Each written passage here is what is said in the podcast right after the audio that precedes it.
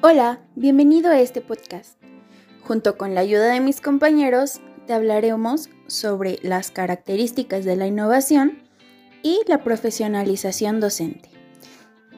Dicho esto, comencemos.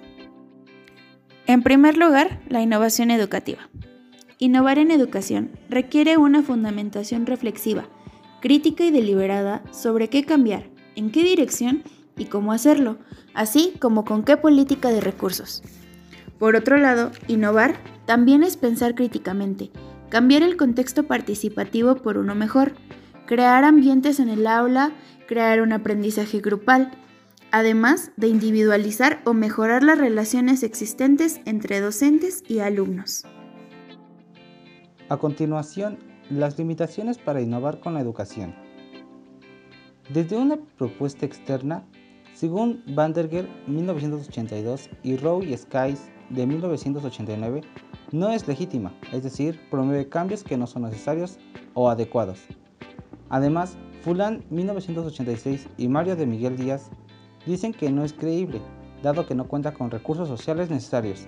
Por último, Medina agrega en 1990 que no es factible puesto que no se conoce adecuadamente estos procesos que conlleva. Perfecto. ahora vamos desde un punto interno del profesorado. El primer punto sería la insatisfacción profesional debido a las condiciones en que se desarrolla el trabajo docente. Esto fue algo propuesto por Otto en 1986. La segunda sería por Gosky en 1986 también y por Rosenholz y Smiley en 1988 que refiere a la mala organización y funcionamiento de los centros educativos.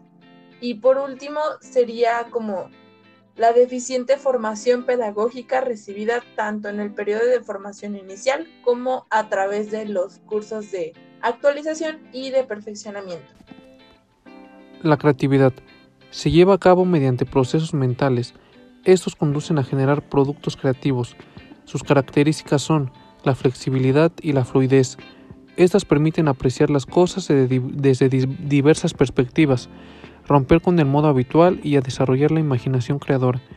La persona creativa es crítica, no conformista, tenaz, dispuesta a arriesgarse en la búsqueda de soluciones, pero a la vez tiene disciplina, paciencia y pasión por lo que hace.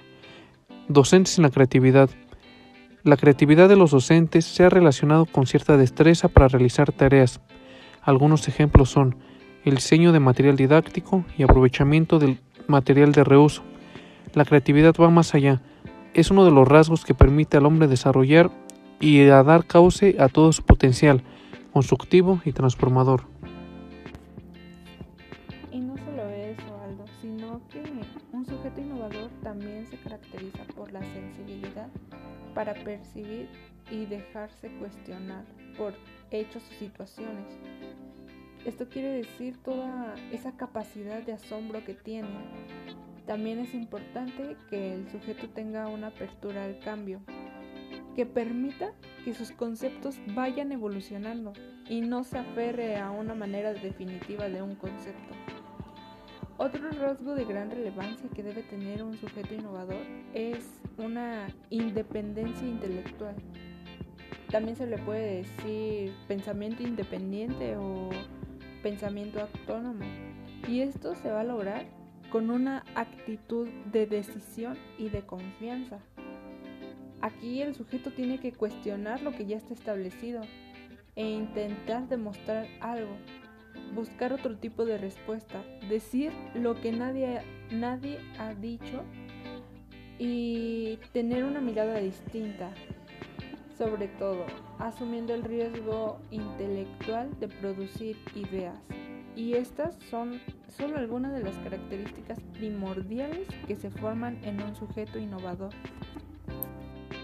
Bueno, algo que me gustaría eh, agregar a este tema tan importante de la innovación y el desarrollo profesional es la formación para la innovación, ¿no?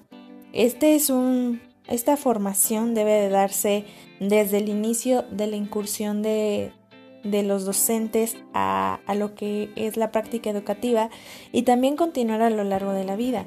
Eh, la formación para la innovación es un proceso que de manera intencional dinamiza la adquisición y el desarrollo de rasgos como mayor sensibilidad para percibir y dejarse cuestionar por los hechos y las situaciones, lo que brinda a su vez esta apertura al cambio conceptual, a no cerrarse a, sus propias opiniones y que crea una independencia intelectual que ayuda a tener disposición y capacidades también para lo que es la investigación científica. Y al poder aplicar todas estas capacidades y conocimientos, pues obviamente va a tener eh, resultados en la mejora de, de la labor educativa, ¿no? Entonces considero muy importante que desde la formación inicial de un profesional docente, pues se tenga esta formación para la innovación y se tenga esta apertura al cambio.